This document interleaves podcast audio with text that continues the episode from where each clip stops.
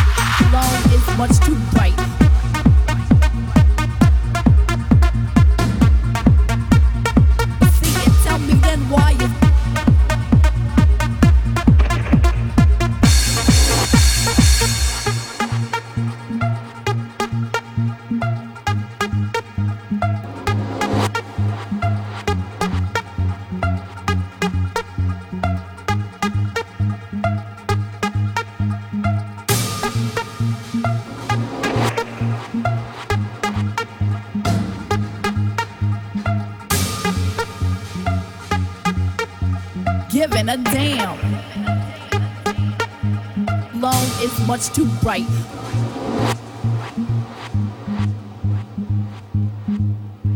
See it, tell me then why is